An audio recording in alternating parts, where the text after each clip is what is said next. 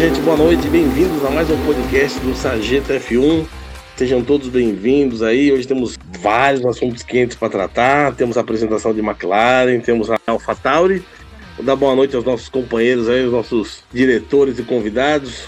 Fala aí, JP, como é que você tá? Oi, pessoal, tudo bom? Vamos lá falar mais um pouquinho de Fórmula 1, que é a nossa paixão comum aí, né? E vamos que vamos. Legal, maravilha, JP, obrigado. Nosso editor master principal. Vamos falar com o nosso companheiro aí, mais o diretor Diego. Fala aí, Diego, como é que você tá? Fala galera, fala sargeteiros. Estamos aí mais uma vez para gravar esse podcast. Espero que vocês gostem. Esteja ligado aí com a gente até o final, que a gente vai ter um bate-papo bacana aqui sobre essa temporada 2021. Tamo junto, vamos para cima. Da hora, Diego, obrigado. Diego aí que é um dos administradores do, do nosso WhatsApp, também do, do grupo da galera do Sarjeta. E hoje nós temos um convidado especial aí, o Fanini, diretamente de Salvador. Fala aí, Fanini, como é que você tá? Fala pessoal, fala aí. Vamos falar de Fórmula 1, né? Vamos falar de Fórmula 1 que eu tô ansioso, vamos lá. Legal, Fanini aí, que é um cara que tem várias opiniões diversas aí. Um cara bravo que vai trazer com certeza muito conteúdo pro programa. Eu sou o Alex, estou com vocês aí mais uma vez junto. Nosso amigo Maciel hoje não pôde estar junto conosco por problemas técnicos, mas tenho certeza que está ouvindo a gente também. Gente, a nossa pauta de hoje aí, a gente tem vários assuntos bacanas, né? Temos aí o. Falar um pouquinho sobre o traçado do, do Albert Park, que está tendo alterações, né, na Austrália. A Mercedes, que disse que está tendo alguns problemas com o motor para 2021. Será que é verdade, né? A Porsche, que tem o plano aí de entrar na Fórmula 1 em 2025. O Alonso, que passou por cirurgia aí, mas parece que 48 horas depois já estava em casa e aparentemente está pronto, né? Tá tudo tranquilo. A Williams vai para a pista fazer o shakedown do carro. E tem coisas aí sobre o patrocínio da BWD, da, da Williams. Outros dizem que a Rick Energy pode pintar também na Williams. Vamos ver. A Fórmula 1 também diz que pode voltar com os motores V8 naturalmente aspirados, né? A gente vai entrar no assunto aí mais a fundo para tratar sobre o assunto. A BWT, que também negocia com a Haas, além da Williams. Vamos ver se a gente vai ter mais algum carro rosa. E uma coisa incrível, né? Que é a possível volta de Indianápolis ao calendário da Fórmula 1, né? Segundo o Stefano Domenicali é possível. O a ACM, que é o clube lá de, de Mônaco, afasta aí as, a, os rumores que o GP de Mônaco pode ser cancelado, né? Seria realmente um, uma tragédia perder esse GP. Além disso, nós temos aí, claro, a apresentação de McLaren e de AlphaTauri, que a gente vai falar muito nesse programa de hoje. Vamos começar então com o assunto né, sobre o Albert Park, que passa por umas alterações, né? O circuito da Austrália passa por alterações no seu circuito, no seu traçado, começando pelo pit lane, que vai ficar 2 metros mais largo. O traçado também será alterado nas curvas 11 e 12, criando assim uma curva mais rápida para a direita e para a esquerda, levando a reta curva com uma velocidade maior. E a curva 13 também sofrerá alterações, tendo uma entrada da curva maior. E aí, JP, o que, que você acha do Albert Park ter essas mudanças?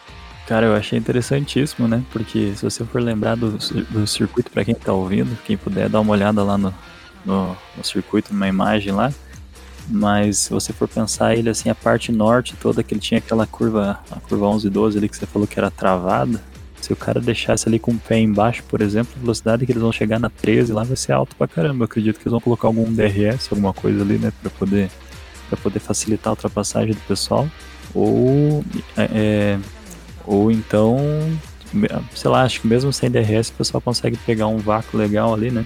Vamos ver, tomara que dê alguma coisa diferente, né? Porque toda hora, esse é o tipo de pista que você fica assim, agora vai, agora vai, agora vai, não vai. agora vai, agora vai, agora vai, não vai, não dá pra passar de volta, né? E as, e as retas ali com o DRS são muito curtas, né? Pra você conseguir, para o cara conseguir fazer algum tipo de ultrapassagem, alguma coisa. Então ele tem que meio que se jogar e volta e meio dar aqueles acidentes malucos que dá em, lá na, no, no, em Albert Park, né? Então eu tô, tipo assim, tô curioso. Espero que ajude alguma coisa, né? Legal. Campeonato, segundo o nosso amigo JP, então, o Albert Park é o básico ioiô. Onde você acha que ele vai e ele volta, né? Pois é, exatamente. Legal, maravilha. E você, Diego, o que, que você acha aí das alterações lá na Austrália? Você acha que vai surtir efeito? Qual a sua opinião? Cara, eu vou ser bem sincero, eu não gosto do, do circuito da Austrália. Na verdade, eu gosto só quando eu ouço o circuito da Austrália, é porque eu sei, antigamente a gente sabia que ia começar a temporada. Aí por isso que eu ficava animado. Mas a corrida em si, bem sem graça. Mas agora com essas mudanças eu tô bem esperançoso, porque uma porque o antigo traçado as equipes já têm, né, já sabe de cor e salteado. Os HDs dos computadores lá tem tudo quanto é tipo de estratégia já. E aí, pelo que eu vi, eles vão estar tá aumentando o pitch, e isso vai ser um. Eles, provavelmente eles vão ter um pitch lane com uma velocidade mais alta. E isso pode, quem sabe, alterar alguma estratégia, algum tipo. Algo, trazer alguma coisa nova, né? E eu quero muito que, que dê certo, que, que realmente dê um, um, um up aí para o GP da Austrália, né? Porque acho que até os, os australianos estão devem estar tá mais, mais esperançosos que a gente, né? De ter umas corridas mais animadas. Mas tomara que, que dê certo aí. Vamos, vamos esperar para ver. Da hora, bola para frente. Eu também acho que é por aí. E o Fanini, o que, que você acha, Fanini? Você acha que agora vai? Vai dar um animado no circuito? A corrida vai ser boa? Ah, cara, eu, eu vou lhe ser sincero, eu acho que. Então, o Albert Park é um circuito de rua, né? É difícil você ver o circuito de rua tendo corridas emocionantes no, no sentido de ter muita ultrapassagem, né?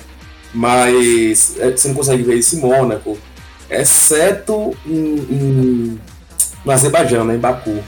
Isso, mas é uma corrida que geralmente tem muita desistência, quebra. Não é uma corrida regular, assim, é uma corrida chata no sentido de você não vê muita disputa no, na pista, mas você vê muita gente errando estratégia. É um circuito meio travado, assim. E eu acho que isso não vai mudar muito, não. Vai acabar melhorando um pouquinho ali, como, como o colega falou, você consegue abrir um DRS ali, se alterar a direita ali e tal, mas não vai ter muita muita mudança, não. Eu não tô muito esperançoso, não. Legal, Fanini. Pior que eu vou mais ou menos de encontro, viu? Eu sou um cara positivo, eu gosto de assistir qualquer coisa que faça barulho e ande, saia do lugar, né? Mas, cara, o, o, até o nome Albert Park é um negócio meio sem graça, né? Meio mole. Também acho que pode melhorar um pouquinho, né? O, o Diego falou com propriedade aí que aumentando o box, a velocidade acaba aumentando um pouco vai dar mais dinamismo, né? Aquela última curva super travada, né? Se eles abrirem realmente o cara vir de pé embaixo, eu acho que vai dar um animado um pouco mais na corrida, vai tirar aquele marasmo, né? Mas é, talvez a gente não consiga mudar isso que o, o Fanini falou. Primeira corrida do ano, os carros ainda começando a, a andar e pegar quilometragem, as quebras são inevitáveis, né? E eu vou meio que eu vou fazer um mix. Eu vou ser esperançoso como o Diego, mas sem muita vontade de acreditar como Fanini, né? Mas é mais ou menos isso aí. Vamos dar sequência aí, né? Da... É, se eu puder só complementar um negócio sobre. Claro, sobre... pode falar. Se você for pensar assim que revisitando as corridas passadas, né? Na época o carro era um carro menor, a, a aerodinâmica do carro da frente não atrapalhava tanto assim o carro que vinha seguindo já era difícil de ver ultrapassagem, né? Geralmente as corridas eram definidas mais pelo carro que aguentava chegar até o final e que o cara que não errasse, né? Claro que tem um ou outro, tipo, sei lá, se não me engano, Montoya em 2000 fez uma baita uma ultrapassagem lá, mas por fora na primeira curva.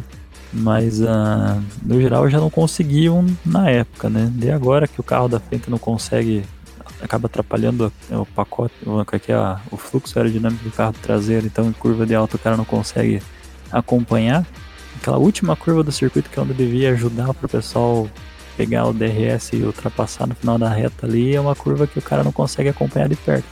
Matou a corrida, não tem mais, não tem mais o que fazer, né? Então, por isso que eu tô na esperança que mude alguma coisa, pelo menos, esse negócio, para ver o que, que vai dar para frente, porque senão vai ser mais o mesmo até esse circuito sair do. Ou volta para Adelaide, né? Aí agora você falou minha língua. Adelaide é um circuito bacana. Quem teve, quem, quem, é, quem é da época e viu uma Fórmula 1 em Adelaide, e lá sim, a pista desafiadora, pontos de ultrapassagem, um circuito muito mais aberto a, a, a ter emoção, né? Mas é, é, é, acaba que assim, a parte de ultrapassagem ela hoje realmente está limitada pela parte aerodinâmica, né? Mudanças teremos aí a partir de 2022, que muda o regulamento, muda um pouco essa parte aerodinâmica. Então vamos aguardar, né? Como a Adelaide por enquanto não é cogitada, vamos esperar que as mudanças aerodinâmicas para 2022 façam algum efeito, né? Não, lembrando que esse ano a pista vai ser, o evento vai ser realizado no final do ano, novembro, não agora no início. Ah, bem lembrado. É legal, boa, boa lembrança. Quem sabe daqui para lá os carros já estejam mais adiantados, né? Na sua parte não tenha menos quebras. Quem sabe a corrida não seja um pouco melhor. É um ponto importante. Legal, vamos da sequência aqui, né? Vamos falar da Mercedes. Aí agora vamos ver se é pegadinha ou se não é pegadinha. Segundo a Mercedes, ela afirma que está tendo problema com o motor para 2021. Né? Será que vamos ter problemas pela frente? O diretor da Mercedes afirma que estão tendo problemas no desenvolvimento do motor de 21, mas sentem positivos ao afirmar que vão conseguir resolver durante a temporada. O que, que você acha, Diego? Você acha que os caras resolvem ou não resolvem? Cara, eu pra te falar que acho que nem meu filhinho de dois anos e meio acredita nesse papo deles aí.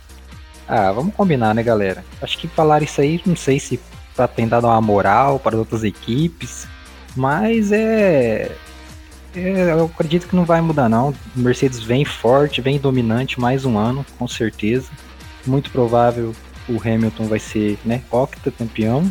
E esse papo deles aí é Sim, às vezes pode ter encontrado uma, uma, uma, dificuldade ou outra, mas, cara, os caras já são, já estão desde 2014 dominando. É muito, eles têm muita experiência, eles têm muito estudo. Na verdade, a Mercedes, acho que eles já estão, né, o carro deles já de 2022 que eles já estão mais focados até. Não sei, dependendo como é que desenvolver essa, esse início de temporada, né? Porque teve né, ali, vai ter as, as pequenas mudanças ali na aerodinâmica e tal não sei que de repente alguém, alguma equipe aí a, consiga descobrir um, um difusor novo aí, estilo Brawl GP 2009, né? Não sei, que consiga ter um, um ganho muito muito à frente da Mercedes, ou à frente não, mas que equipare a ela. Mas cara, isso aí para mim é um papinho só para dar uma moral pros fãs, porque nem as próprias equipes adversárias já acreditaram nesse lance aí. Mas a Mercedes vem forte, pode ter certeza. É, eu também vou de encontro com o nosso amigo Diego aí. Eu acho que o Papai Noel da Mercedes aí ninguém tá acreditando nele mais, viu? A história de que a Mercedes tem problema, a história de que o Hamilton não vai renovar contrato, né? Essas historinhas aí, ou é para dar uma animada nas outras equipes, achar que tem chance, ou para tirar o peso um pouco, alguma coisa do tipo, né? Ou para fazer mídia. Acho que essa é a questão. No último programa eu comentei que essa, essa história do Hamilton renovar contrato, essa história toda aí era Tava aguardando o melhor momento da imprensa para poder noticiar a renovação, né? Isso aí também me cheira chamar a atenção, nada mais que isso. E você, JP, o que você acha? Eu acho que é tipo, sei lá, o Elon Musk saindo de casa. Bom, Elon Musk não é um bom exemplo, mas sei lá, Bill Gates saindo de casa, assim, vai pegar o carro dele lá, sei lá, uma Lamborghini, e fica lá procurando a chave, procurando a chave, procurando a chave, não encontra. Ir com outro carro, daí chega no, no dia de trabalho na empresa e fala, o que, que você tá bravo aí, cara? Ele fala, puta merda, perdi a chave da minha Lamborghini, tive que vir de, sei lá. tive que vir de Porsche. Boa, tipo boa. Assim, já tô com um problema no meu motor aqui. Em vez de eu ter, sei lá, 1060 cavalos, agora eu vou ter que ter 1055. Eu vou ficar só 15 a mais acima dos outros. Eu acho que de fato, assim, sei lá, se eu não me engano, ano passado já teve isso, né? Eles também falaram que tava com problema no motor, chegaram lá na hora de fazer os testes de pré-temporada, deram uma sova na galera. E, e, outra, né? Se, tipo assim, se o motor do ano passado já era su super melhor do que os outros, assim, acredito que se no final das contas o pessoal não resolver, eles podem voltar. que ainda assim talvez seja melhor que os outros. É, eu acho que o JP tá na direção certa. Mas o Fanini é um cara que já pensa diferente um cara que acredita nas pessoas, né? E aí, Fanini, você acredita que a Mercedes está com problema no motor ou não? Fala pra nós aí. Ah, cara, eu, você acertou na moça, eu acredito sim, cara. A Mercedes ela é uma equipe conhecida pela excelência em, em, corrigir, em corrigir os erros dela. A Mercedes aprende com próprios erros, uma coisa impressionante, velho. Ela tem um problema no fim de semana, no próximo semana seguinte, tá tudo resolvido. Ela tem problema de aquecimento de motor há muito tempo, ela tem problema com temperatura, isso não é, não é de agora. E eu acho realmente que ela tá com problema, mas que é algo que é muito bem dominado, tanto que eles já soltaram a nota falando que eles têm total confiança de que vai ser algo que vai ser bem, bem resolvido ao longo da temporada. Então, a Mercedes está realmente com problema. O problema disso aí, eu acho que é, é a cadeia, né? É, é, as equipes, né? Agora a McLaren, né? Agora a Racing Point.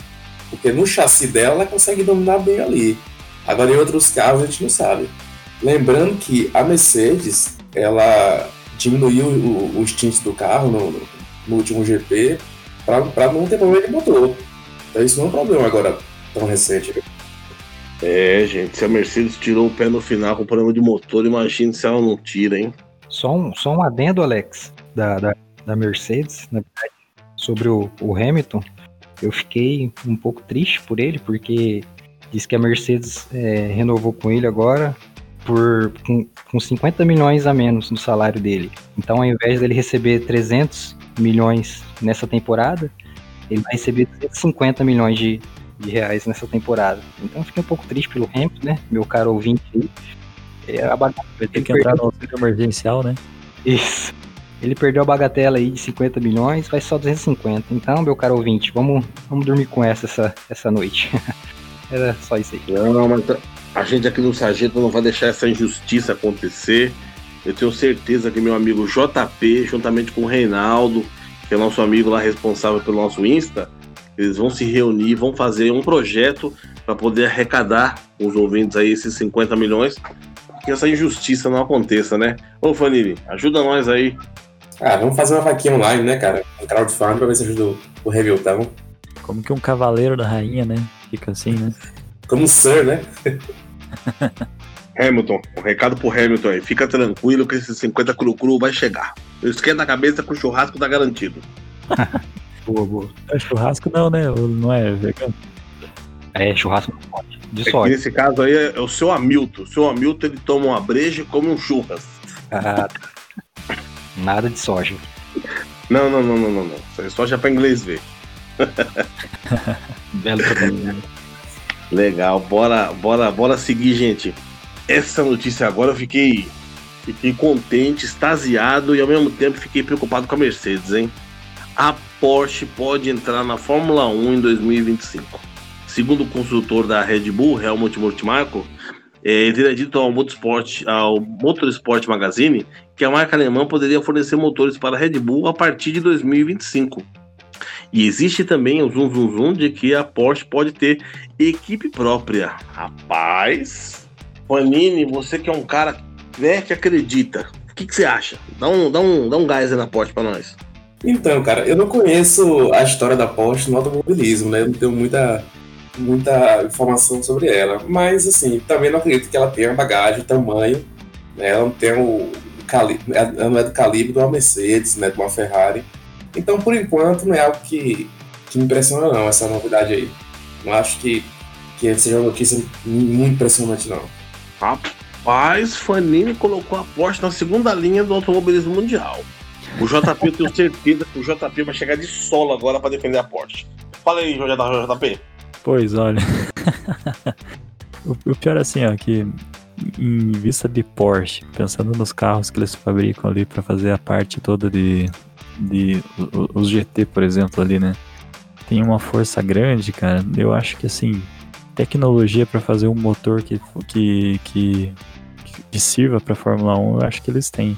Só que eu acho que ao mesmo tempo não vai chegar detonando a Ferrari e Mercedes também não, sabe? Eu acho que, sei lá, vamos dizer assim, primeiro, segundo ano para se adaptar e tem, quem sabe, o terceiro tá ali, qualquer com toda a força alemã, daí sim tá pegando o pessoal ali meio que no mesmo nível, né? Mas vamos ver, vamos ver, tem que ver, porque é 2025, 2025 vai ter mudança do, do regulamento, né? Então, dependendo de como é que for a mudança, às vezes pode ser super interessante para eles, principalmente por causa do interesse deles em, nos carros de rua deles, né? É, pelo que eu entendi, nosso amigo JP colocou a Porsche ali lado a lado com a Honda, motor de Fórmula 2. Mas eu vou chamar agora ele, o defensor alemão aqui do programa. Diego, chega junto. Ah, eu fiquei bastante animado. Até porque eu tenho um Porsche, né? Na garagem aqui, só que não. É, mas vamos lá. Cara, eu acho que é uma boa sim, sabe por quê? A Fórmula 1, lá atrás, quando eles né, pensavam nesse novo motor aí, a partir de 2014, né, eles falaram, não, vamos revolucionar, porque Fórmula 1 tem que ter tecnologia sim, beleza. Desenvolver um motor bacana, híbrido, né, recuperação de energia e tal. Só que o problema é que o motor é caro pra cacete. E isso acab acabou afastando né, as montadoras. Nenhuma quis mais. É, nenhuma se interessou, né, fora as que já estão lá. E aí a gente tem visto nos bastidores aí que a Fórmula 1 tem, tem trabalhado para para conquistar, né, esse, esse, esse pessoal aí, essas outras montadoras, para ver se volta, né? E cara, essa, essa notícia aí da Porsche, né, mesmo que seja um rumor, meu, é muito bacana. E eu acredito sim que né, eles congelaram o motor agora, né, 2022 até 2024.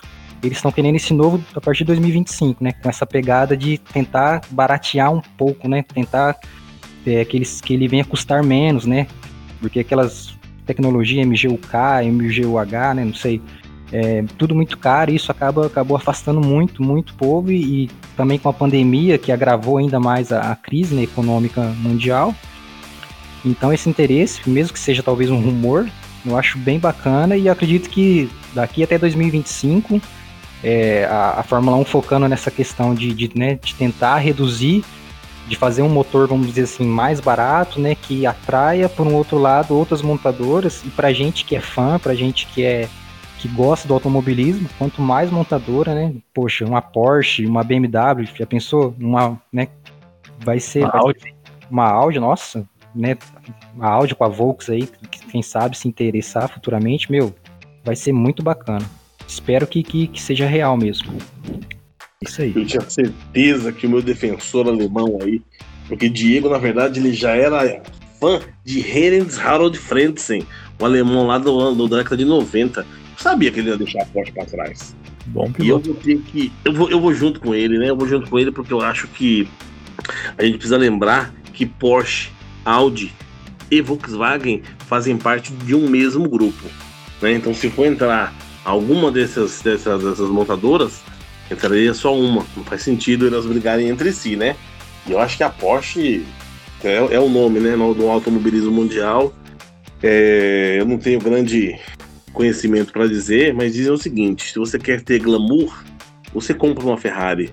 Se você quer ser, se você quer visual, se você quer ter impacto na chegada, você compra uma Lamborghini, mas se você quer correr, você compra um Porsche, né?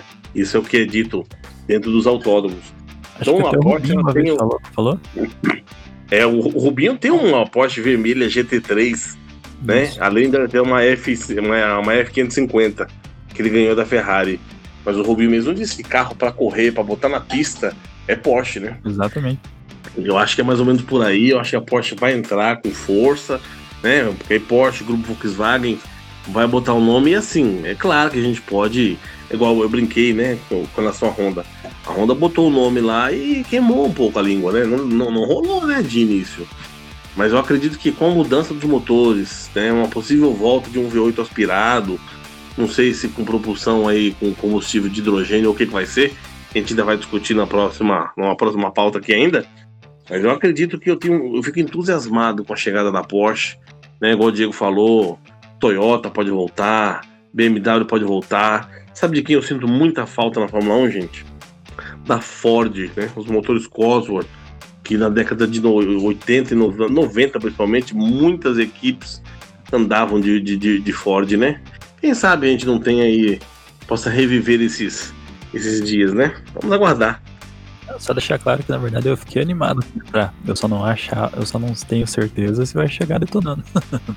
Mas que eles têm potencial, eles têm. Opa, aí, tá vendo, Diego? Ganhamos mais um integrante. Até o fim do programa, o Panini vai dar um apoio pra nós. É nóis. da hora, gente.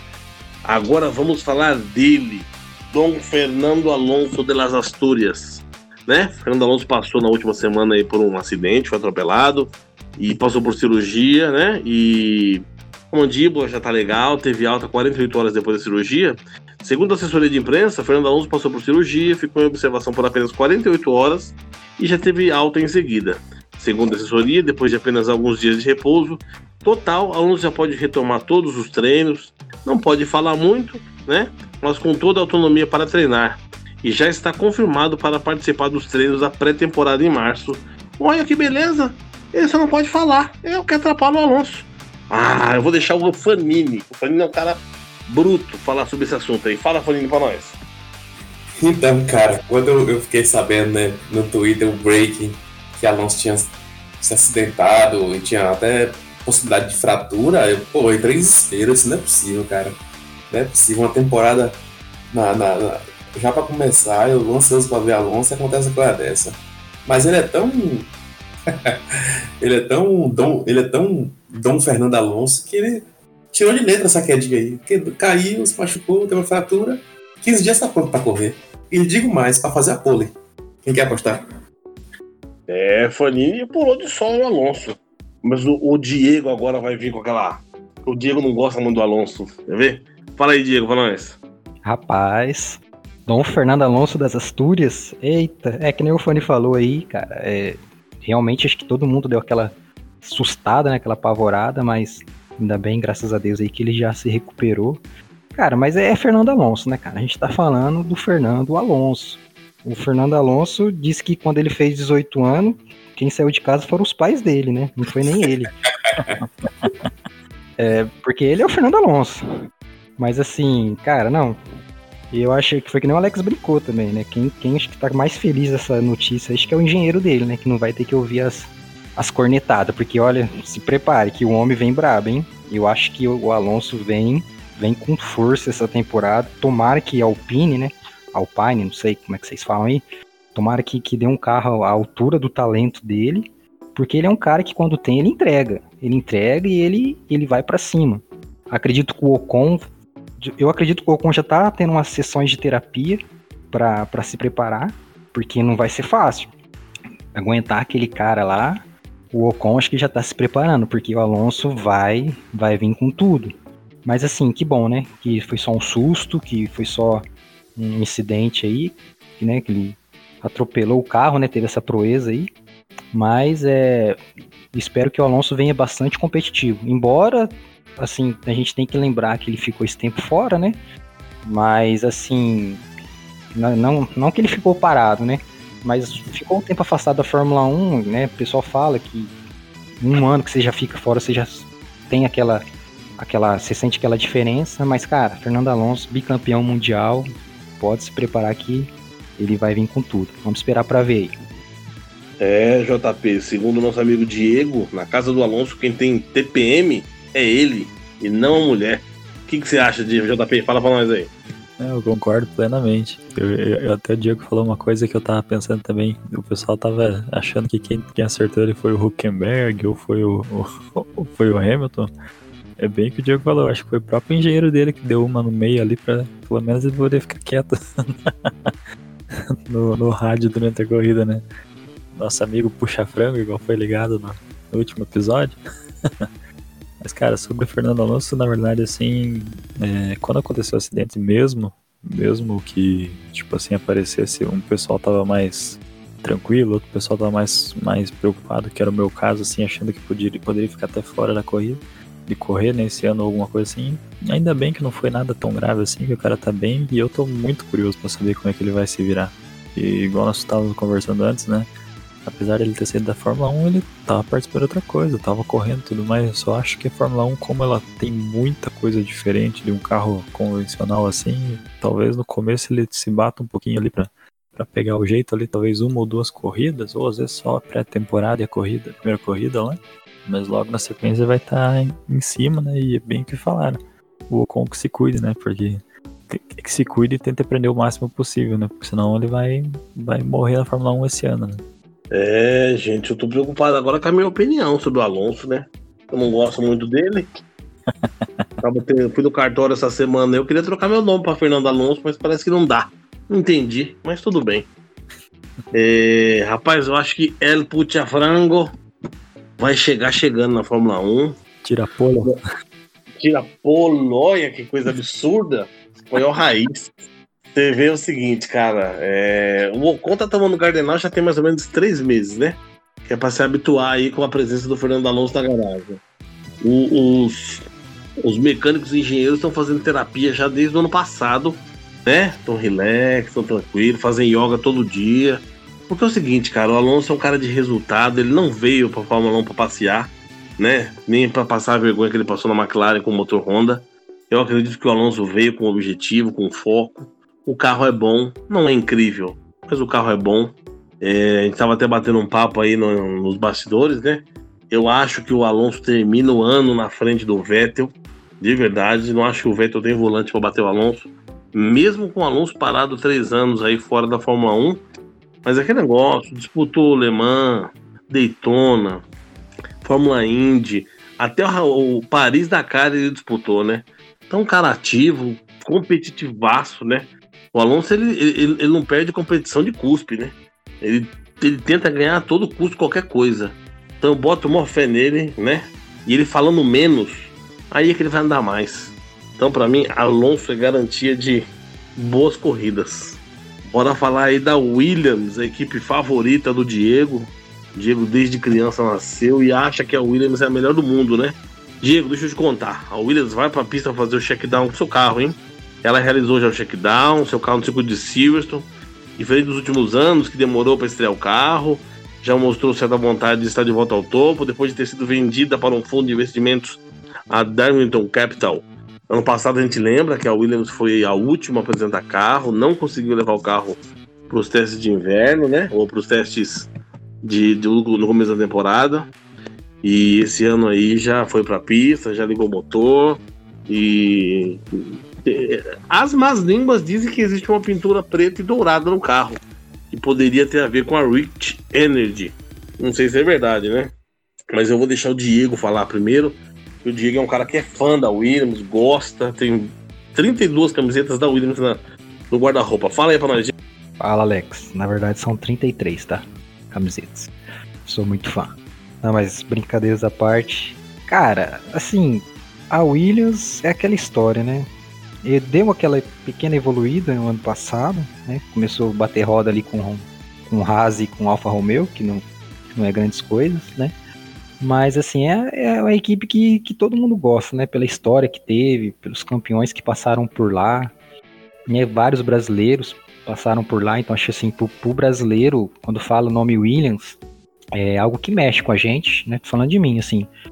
E assim, a esperança desse novo fundo aí é que eles realmente deem jeito, né? Que coloque a Williams onde ela deve estar, que é lutando lá em cima por vitórias, por título. Mas acredito que esse ano é, vai ser mais do mesmo, né? Vai, vai andar lá atrás, dificilmente vai, vai conseguir brigar ali no pelotão intermediário. É, e assim, a esperança também é que em 2022 eles venham voltam competitivos, né? falam aí que o investimento vai ser bem bastante vai ser pesado esse investimento, né? Estão com bastante esperança de, de conseguir injetar bastante grana ali.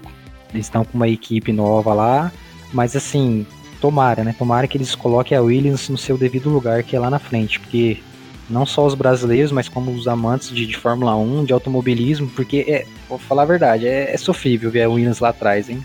Quando fala virou até motivo de chacota, né? Quando tem alguma piloto ali que tá se, se enroscando com o Latifi, com o Russell da vida, ah, os narradores até começam a brincar. Olha, a Williams, a Williams tá ali, tá dando calor tal, não sei o que.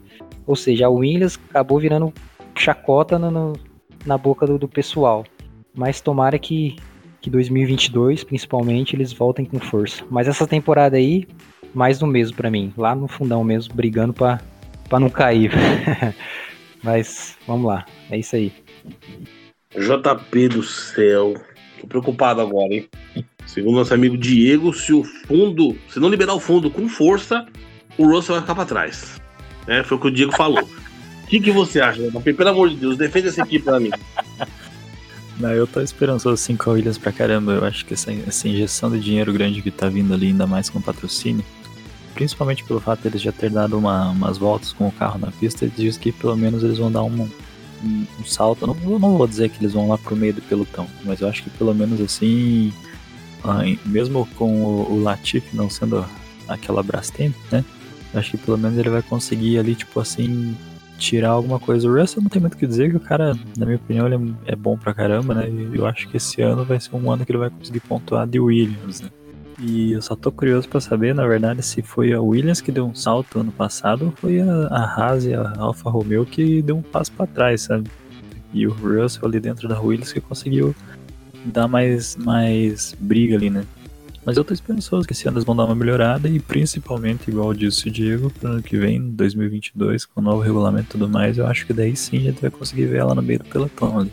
É, maravilha.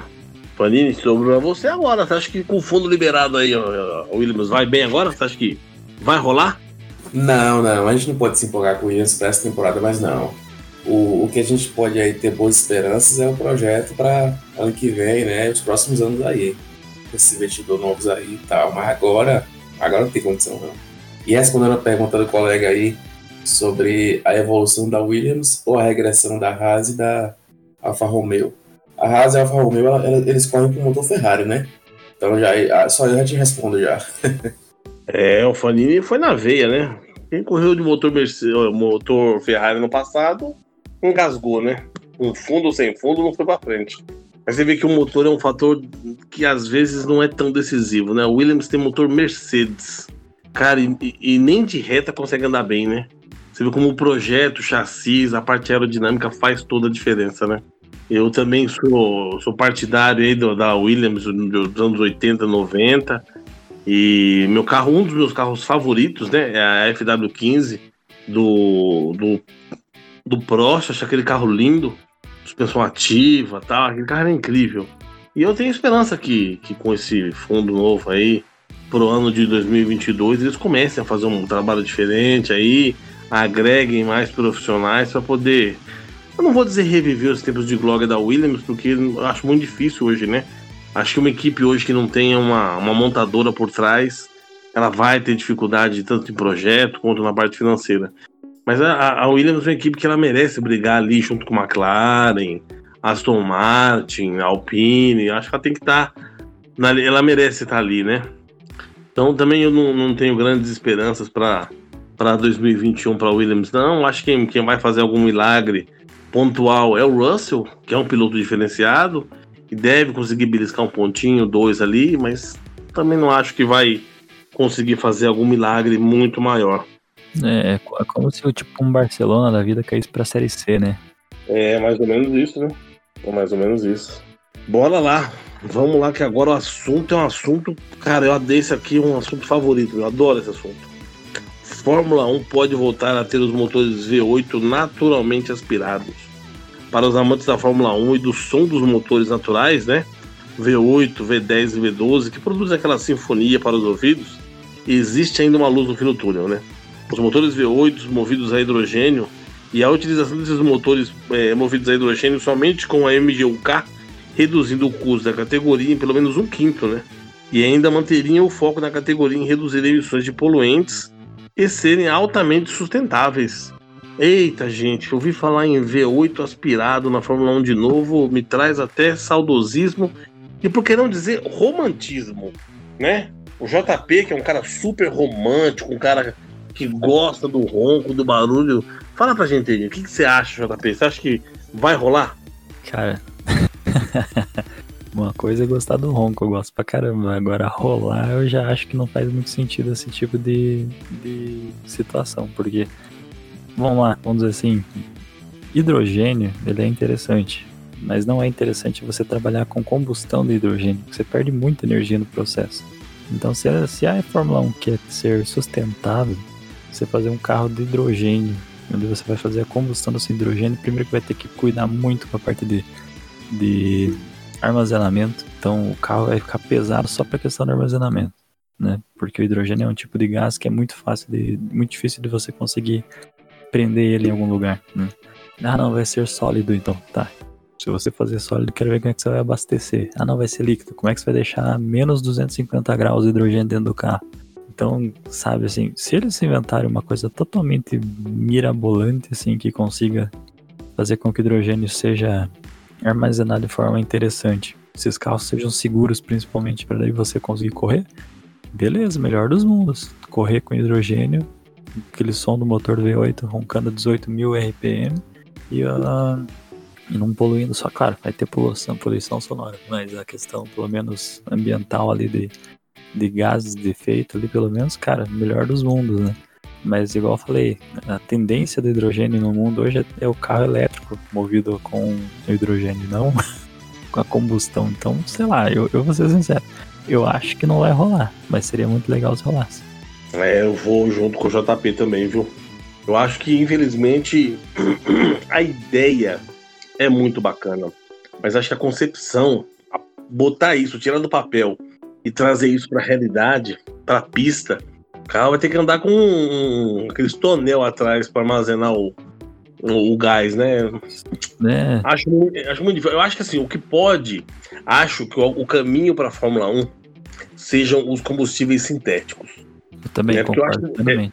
É, é, porque você trazer, por exemplo, ah, vamos colocar um motor elétrico. Aí a Fórmula E. né? É, Fórmula faz E. sentido. É, não tem lógica. Voltar simplesmente o V8 aspirado a gasolina, você vai estar andando para trás aí nessa vanguarda da Fórmula 1, né? Então, para mim, eu acho que é isso aí. Fórmula 1 de 2025 a 2030, a tendência é que exista aí um combustível sintético, alguma coisa que substitua o combustível fóssil. E que, cara, instalar cilindro de gás em carro de Fórmula 1. Você imagina a explosão, o carro do, do Grosjean esse ano.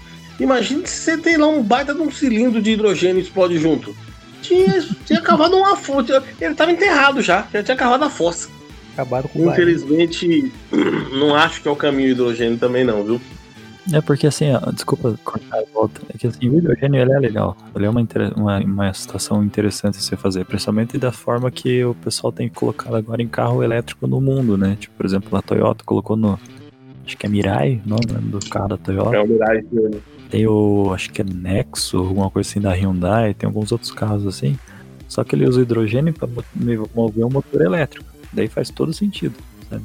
Ainda assim, tipo assim, tem toda a parte sustentável, não sustentável de produzir hidrogênio, né? Mas uh, daí se a Fórmula 1 quer fazer com que o pessoal invista para fazer levar isso para carro de rua, aquela coisa deles lá, querer transformar em a tecnologia deles para trazer benefício para a população, vamos dizer assim, daí já foge do sentido. Tipo assim, ah tá, por que, que eu vou usar, um, vou pegar uma tecnologia de hidrogênio, né? Com a combustão, sendo que eu posso ter duas a três vezes mais rendimento se eu fizer com um carro elétrico. Daí, igual disse o Alex, ah, daí faz um carro elétrico, mas daí o carro elétrico tem a forma E, não precisa isso. então, eu também, exatamente o que você falou, eu penso mais em relação ao sintético, talvez, se vir, seria muito legal, do que de fato hidrogênio. Mas igual eu falei, vai saber, né? Vai que eles inventam um negócio totalmente interessante lá que dê certo. Seria muito bom. Segundo informações de fonte fidedigna, em Salvador existe um projeto lá que está em andamento e o Fanini é responsável pelo assunto. Fanini, o que está acontecendo aí? Fala pra gente. Então, eu acho também que não vai rolar. A, a questão do, do som desses motores, eu acho que é a melhor coisa que aconteceu na Fórmula 1. Até quem gosta de Fórmula 1 se excita com esse som. Mas a indústria automobilística, ela tá seguindo o, o ritmo de motores elétricos. Então eu não acredito que, que a Fórmula 1 vai insistir em, em, motores a combustão, mesmo que seja um, um, processo diferente, mas que ela vai ir na contramão da indústria como um todo, porque é investimento, né? A Fórmula 1 é, é, é a categoria que indica a, indústria automobilística. Pelo menos ela, ela foi durante um tempo. Então a Fórmula 1 vai querer seguir essa linha aí e não vai insistir nesse, nesse projeto aí, nessa teoria aí que, que colocaram na mesa, não. Eu não acredito que isso é possível, não. Diego, quero saber o que, que você acha, Diego. Vai rolar, não vai, vai pegar fogo? Me conta tudo. Não, que nem vocês já comentaram aí, cara, para mim é mais uma teoria só, que, que eu acho que não vai, não vai se concretizar, não. É, porque, assim, nós, nós estamos órfãos, né, desde 2014 para cá, né, que mudou para motor híbrido, de, de do, dos roncos, né, meu? Quem gosta de automobilismo, quem é apaixonado por som de carro, de, de motor, de barulho, de escapamento, a gente, a gente, a gente tem saudade, né? Poxa, os motores aspirados V8, V10, meu Deus, é, ouvir aquilo é uma coisa impressionante. Então, é, acho que no, no, fundo, no fundo, todo amante, né, principalmente de Fórmula 1, ainda tem essa, essa esperança de, de voltar a ter barulho de verdade nos carros, né? Mas a tendência é que, que eles é, futuramente eu acredito que motor elétrico 100% não, não, não também, até porque né, a, a Fórmula E tem exclusividade, mas assim, acho que Fórmula 1, como o Fanini comentou aí, né, ela sempre ditou muitas coisas pro, pro, pro automobilismo no, no, no geral, né? Poxa, freio, freio a disco, se eu não me engano, veio da Fórmula 1. Então, assim, sempre eles, eles investiram em tecnologia tal, para que fosse não só aplicado na, na categoria, mas nos automóveis. Só que o problema agora é que, como eu comentei agora há pouco, é, tudo é muito caro né, nesse motor. E eles tentam, estão tentando ver algumas alternativas para né, de reduzir o custo para atrair novas montadoras. Mas essa questão do hidrogênio aí, como o JP falou brilhantemente aí, cara, para mim é mais uma teoria aí que não, não rola não. É, falou aí o nosso engenheiro, Diego, entende tudo sobre o assunto. E para mim ficou claro, né? Eu vou agora para um assunto aí dramático. Eu tô em dúvida, tô com dó. Não sei se eu tô com dó da, da BWT, porque ela tá negociando com a Haas e com a Williams. Olha, a empresa de tratamento de águas austríaca, BWT, negocia com Haas e Williams para manter a sua ligação com a Fórmula 1, já que as duas equipes perderam seus patrocinadores Masters. Ela pretende manter a cor de rosa no grid da Fórmula 1. De ambos os lados parece que é um bom negócio, devido ao pouco dinheiro que Haas possui e também a Williams, que passa por uma reformulação total. O carro da Williams, segundo informações, passou por um shakedown em Silverstone com uma pintura azul sem patrocinador. E aí, gente? E aí? Eu vou começar com o Fanini. Fanini, cara de opinião forte. O que você acha, Fanini? Você acha que o Williams ou Haas vão andar de carro rosa no que vem? Então, cara, nesse mundo dos negócios aí, tudo é possível, né? Tudo muda em apenas uma ligação. Mas eu vou ser sincero, eu ficaria feliz em ver o Williams é, rosinha, ué. Eu ficaria feliz em ver o Williams rosa. Então, eu, eu tô aqui na torcida, eu torço por isso. É, Diego, o Fanini apoia, ele quer ver a Williams, a sua Williams. Você que tem 33 camisas da Williams aí no, no guarda-roupa, vai comprar uma camisa cor-de-rosa esse ano? Rapaz, será que vamos ver uma Williams rosa? Olha, falar a verdade, gostaria de ver, viu? Assim, dinheiro, principalmente no mundo da Fórmula 1, né? No mundo milionário, que é, que é esse mundo aí, todo dinheiro é muito bem-vindo, né? E se, se eu, que nem o Fanny falou aí, basta uma ligação. Eu acho que eu acho que pode ser que pinta na Williams sim esse carro rosa. Aí só que aí você comentou que a devido ao pouco dinheiro que a Haas possui, ué, mas o, o nosso grande Mazepin, vulgo Mazarop, disse que não trouxe um caminhão de, de dinheiro para lá? Será que a Haas tá tão quebradinha assim, mesmo depois da, da injeção do, do menino mais a, a, agradável do mundo, o, o Mazepin? Mas assim, cara, tomara, tomara que a BWT continue na, na, na categoria, né? Injetando dinheiro aí, principalmente se for para Williams, né? Que, que além dessa reformulação, pô, esse dinheiro aí, esse investimento, acredito que vai ser muito bem-vindo, né? Vai, vai abrir novas portas aí, visando também já, não só esse ano, mas 2022, quem sabe seja uma, uma, uma parceria aí duradoura. Esperamos que sim, vamos ver como que vai desenrolar. É, mas é briga de cachorro grande, hein? Haas e Williams disputando. Vamos ver. Vai ser, vai ser legal de, de desvendar esse mistério aí né, no, nas próximas semanas aí de apresentação dos carros, né? Vamos ver. Legal. Vamos falar agora com o nosso executivo, né? Nosso amigo JP. Cara, imagina o JP deitado para dormir de terno, né? Não consigo ver de outra forma. O cara é né, muito sério, conciso nas suas decisões, as tomadas, né? Fala tudo de maneira muito brilhante. Segundo o nosso amigo Diego aí, ele acha que a BWT vai dar uma investida no fundo. Qual a sua opinião? é, eu acredito que vai ser a mesma coisa. É, cara, seria muito interessante, principalmente porque assim, vai dar uma dar uma um gás aí para o pessoal poder desenvolver alguma coisa. só não sei exatamente como é que funcionaria por causa desse teto, o teto que eles colocaram agora de investimento ali, né, orçamentário se tipo vale a pena. Bom, não sei, vamos dizer assim. Se uma empresa dessa vindo como patrocínio vai dar muita diferença daí com o teto orçamentário ou não vai ter o mesmo impacto que teria se fosse, por exemplo, nos anos anteriores, né? Mas, cara, se for para transformar o Williams num carro melhor, acho que é super válido. Nem que seja todo rosa com umas listrinhas preta da Umbro lá. O pessoal já tá usando a roupa da, com o símbolo da Umbro, né? Acho que é super válido, sim. Legal, segundo então nosso executivo JP, é válida aí a negociação. Eu também não tenho como ir contra, né? Eu sou pró Fórmula 1, né? eu sou pró melhores carros, eu sou pró que as equipes possam ser mais próximas, para que a gente possa na pista ver mais ultrapassagens, ver mais pilotos né, pontuando, chegando no pódio. Então, acho que toda, toda ajuda é válida. A BWT né, ajudou a, a Racing Point. E se vier para Williams, aí vai ser muito bem-vinda. O parafraseando aí o jogo Diego, né? O Marzepin lá trouxe realmente um caminhão de dinheiro, mas ele também vai ser responsável por gastar muito desse, né? Porque o cara vai bater, vai capotar o carro, vai xingar os outros, vai ser processado. Então ele vai gastar muito do dinheiro do patrocínio do pai, né? Esperamos aí a seguir sendo dos próximos capítulos para ver o que, que vai rolar com esse russo voador. O Alex, você sabe que o, eu tava pensando aqui, cara, o Mazepin, ele é um, ele é um piloto odiado antes de ter entrado, de ter feito a sua estreia. Antes de ter dado uma primeira volta, ele já é um cara odiado na, na Fórmula 1. É de tanta loucura que ele já aprontou, né? Cada história louca que, que, que vem desse cara aí. E assim, eu acho eu até tem um, tem um movimento aí de, de mulheres, né, que, que gostam de Fórmula, gostam muito de Fórmula 1, que falando que que vão cornetar muito ele. E a sorte dele é que a maioria das provas acredito que não vai ter público ainda, né? Por conta da pandemia. Isso acho que deu uma salvada nele, porque, cara, os protestos contra ele vai ser vão ser grandes. As mulheres aí estão falando que não vão dar espaço para ele não, né, por conta daquele assédio lá que ele teve lá da menina tal. Mas assim, Mazepin, o cara odiado antes de ter sentado num cockpit de Fórmula 1. Vamos ver como é que vai sair nosso, nosso caro amigo Mazarop.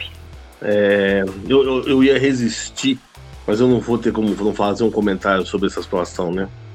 Olha como é que o Marzepin tá. Eu, eu, se fosse ele, eu estaria em choque. Eu sou milionário russo.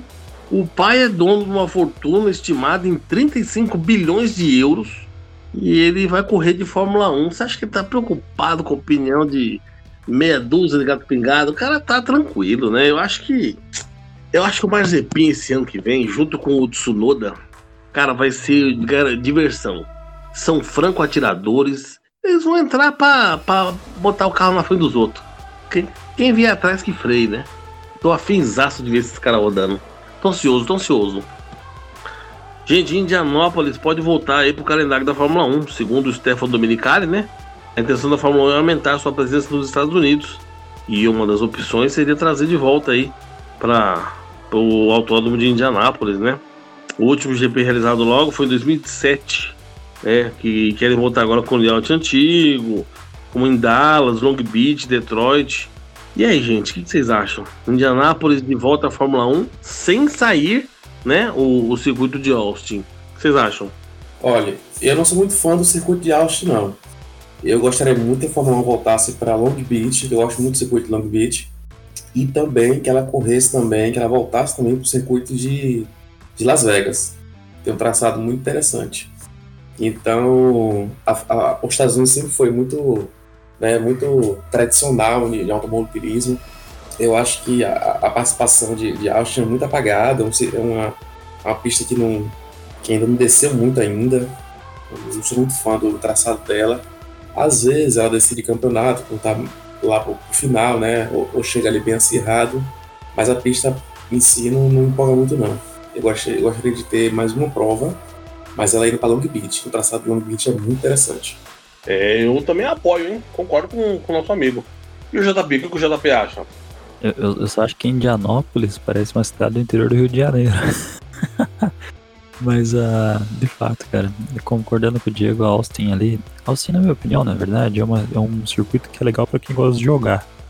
Correr no circuito é legal. Agora, as corridas que tem lá, né, meio é, né? Não sei o que, que que ficou. Só é bonito o lugar, talvez assim. O circuito é bonito, mas não, não, também não desce muito bem. Agora Indianápolis é legal, cara. Eu, eu, eu acho legal vendo agora as, as, as, corridas antigas que tiveram lá. Né?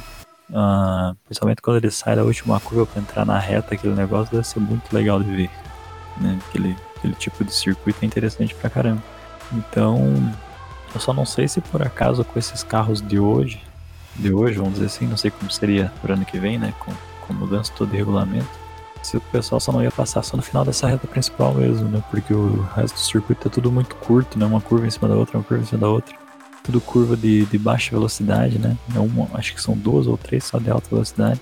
Então, nesse ponto, não sei se isso ajuda ou piora, assim, para sempre ficar todo mundo em fila indiana para tentar alguma coisa na reta principal. Mas de qualquer forma, talvez por causa de ser um tempo assim, acho que seria muito legal de, de retornar, né? É verdade mesmo, hein? O que não falou ainda foi o nosso amigo Diego, não é isso? Pá, isso mesmo. Cara, eu gostaria muito de rever Indianápolis de volta ao calendário. É, até porque o Circuito das Américas lá em Austin é bem sem graça, como vocês falaram aí, eu particularmente não gosto. Mas assim, e questão de Indianápolis, a, a Fórmula 1 meio que, que, que ficou queimada, né, lá. Os americanos até hoje Se pra gente aquele episódio lá de 2005, se não me falha a memória, que só seis carros largaram, né? É, é, se os americanos. Se a gente que é brasileiro não, não esquece desse episódio vergonhoso que foi, eu acho que os americanos também. Então, acho que a Fórmula 1 deveria sim retornar para lá. Né? O último, como você disse, foi em 2007, né? Correram só dois anos depois desse episódio de 2005, que ficou bastante marcado né? na história da Fórmula 1 aí. Né? Na, eu lembro que na época eu era criancinha ainda e eu não entendia direito. Falei, nossa, mas por que só tem seis carros para largar tal? E várias pessoas deixaram o autódromo, né? De, de irritado tal. Então acho que a Fórmula 1 voltando para lá seria ser, de certa forma, se, se redimir, né? Vamos dizer assim. Com a, com a, com a, a categoria se redimir com, a, com o circuito, com, com os americanos, enfim.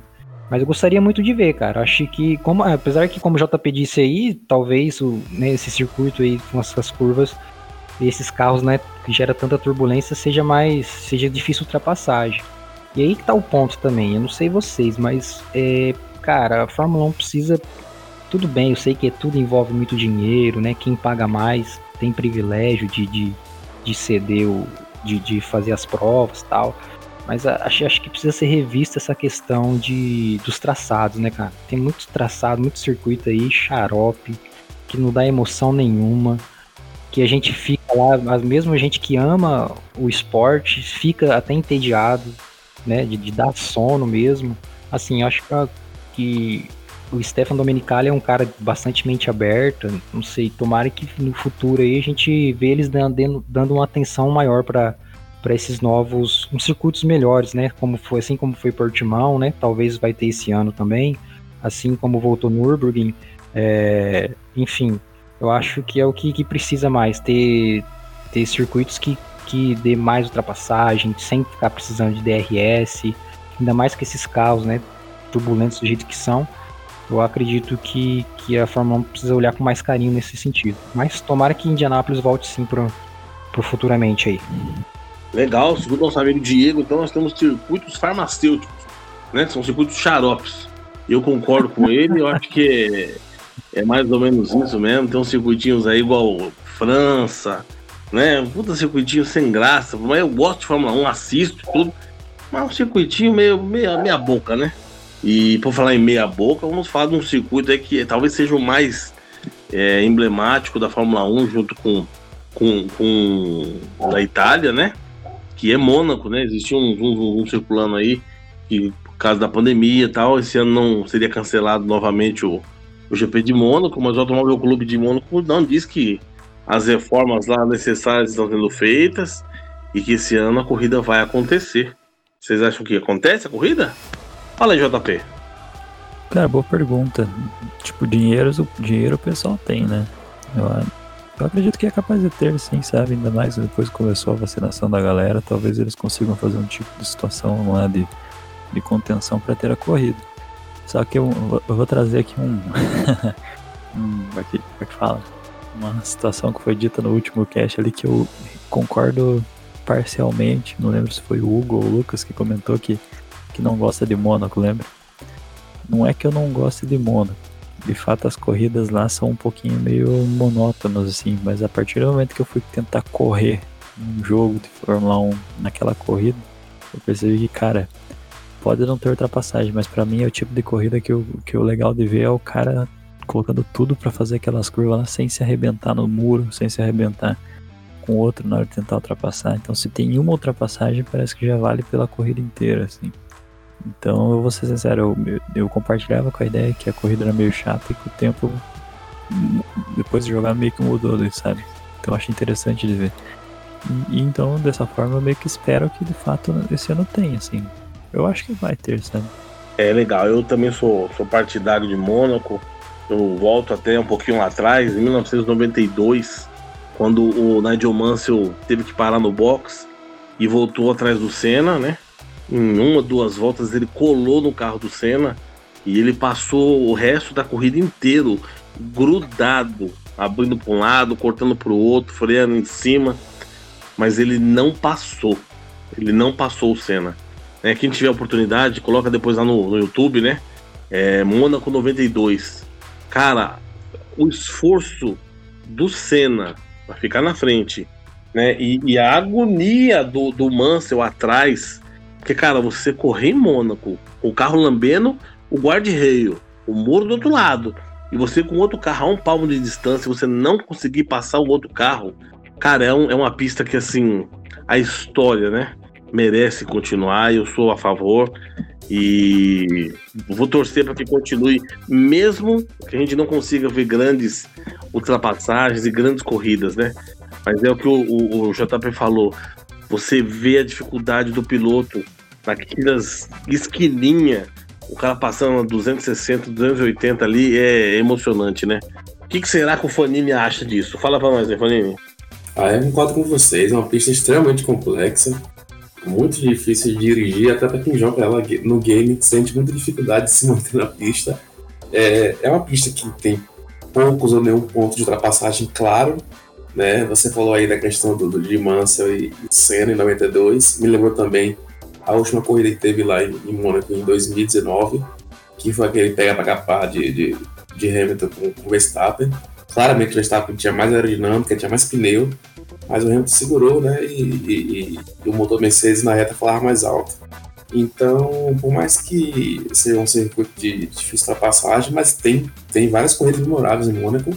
E Mônaco por si é uma, uma pista muito desafiadora, como é também o GP da, de Hungaroring, que também é, não é uma pista para ultrapassagem. Então você vê muito, quando você vê exigir demais do, dos, dos pilotos, vale a pena assistir essa corrida, porque é, se, se, tem que se colocar muita, muita capacidade técnica no carro para conseguir sobreviver a, a, mais de uma hora de, de, de, corrida. Então eu sou bem a favor de, de se manter no circuito também e, e torcendo para que esse ano tenha prova lá. Legal, Fanini também aprova, né? Agora vamos falar com o nosso amigo do Contra, nosso amigo controverso, né? Um cara que já é mais durão. E aí, Diego, o que, que você acha? Vai ter corrida?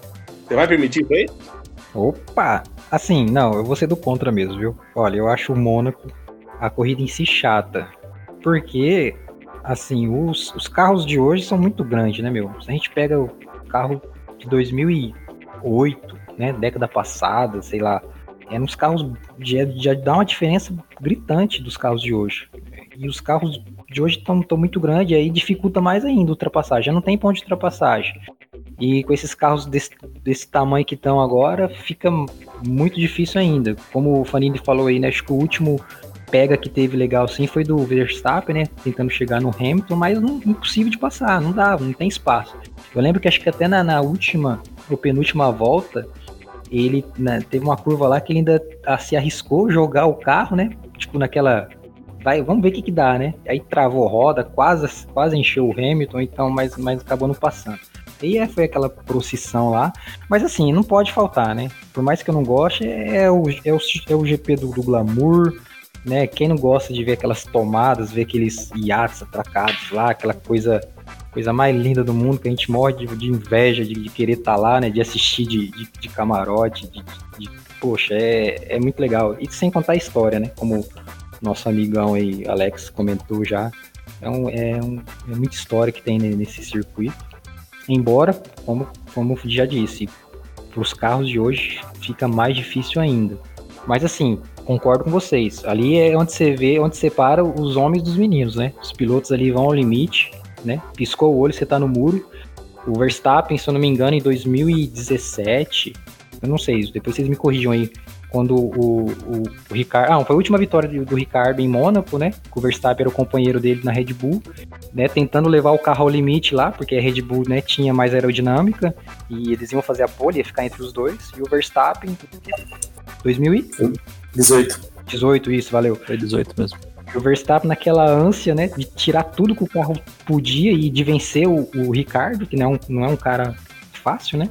Um cara muito bom também. E o Verstappen, eu lembro que ele encheu o carro lá na, no, no, no não foi do guarda-rei lá, mas regaçou com tudo e foi, foi largar lá do última fila. E o Ricardo acabou fazendo a pole. Então, assim, é aquilo, meu. Ali você vê pilotagem de verdade.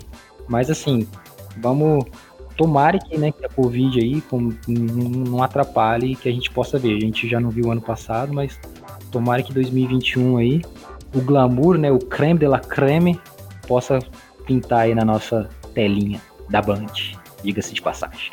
Creme de la creme. É o tipo de coisa que você só escuta aqui no Sargento F1, né? O companheiro falando aí sobre separar os homens dos meninos. Eu quero ver demais lá o Verstappen com o nosso amigo. É. Eu esqueci o nome do Pérez. Quero ver o Verstappen e o Pérez lá pra ver quem é que vai chegar na frente. O Alonso de novo lá passando, lambendo aquelas curvas, né? Vai ser incrível. Então, vamos aguardar aí para ver o que, que vai acontecer. Sabe o que, que eu acho que resolveria mais ou menos o problema de Mônaco? Por exemplo, na saída do túnel, a gente colocou, eles colocaram aquela chicane ali depois, sei lá, lá nos 70 e poucos lá, né? Vocês lembram do circuito, como é que ele era antes dessa chicane? Não sei se alguém lembra aqui. Não, nunca vi não. Eu lembro, eu lembro. Ele era tipo assim, era como se fosse um, um, uma pista com um canteiro no meio, você só passava de um lado da pista pro outro, assim, sabe? Por pensar em segurança é um troço horrível, assim, não tinha segurança nenhuma, né? Dá no meio daquele troço, você se arrebenta pra sempre. Mas poderia fazer um negócio parecido, sabe? Não colocar chicane e deixar para o pessoal frear, deixar freada lá pro final dessa, pra curva pra esquerda que acontece ali na frente dos iates, sabe? Então, tipo, o cara vinha no DRS lá dentro do túnel, fazia essa chicane com o pé embaixo, por exemplo, e, e ou tirava a chicane, né? Só abria ali alguma forma pro cara, para os dois se, se, se virar na freada na curva pra esquerda lá, que eu não lembro o nome daquela curva ali. Não sei se, se todo mundo conseguiu entender mais ou menos a minha, não, sim, eu entendi perfeitamente. Eu lembro, se eu não me engano, em 2010 ou foi 2009, a, a FIA quis fazer essa modificação, né? Mas quem comanda lá o, o GP de Mônaco é o Automóvel Clube de Mônaco. Uhum. E, e, e, parece que o, o, circuito atual de Mônaco ele meio que foi tombado pelo patrimônio histórico, né? Uhum. Então o Automóvel Clube não admite que fala que sofra alterações no traçado original e é por isso que a gente não consegue tirar aquela bendita chiqueira. Também acho que não tem lógica. Aquela chiqueira mata a, o túnel, né? Se é, fosse exatamente. direto, seria muito mais legal, né? Porque assim, você pensa, o cara sai, o, o, pessoal faz aquela curva ali, né? Da, antes de entrar no túnel ali, com uma curva fechadíssima e tá super, deva, super devagar, entre aspas, né? Pra forma mais super devagar pra Fórmula 1, né? Eles têm que reacelerar tudo. Então eles entram no túnel ali, né? Pra poder fazer essa curva. Daí hoje o carro, o tamanho do carro ali, ainda mais com a o problema da aerodinâmica deles lá de gerar vórtice para os outros, já fazem uma curva em alta. Então o cara de trás talvez não consiga seguir direito ele.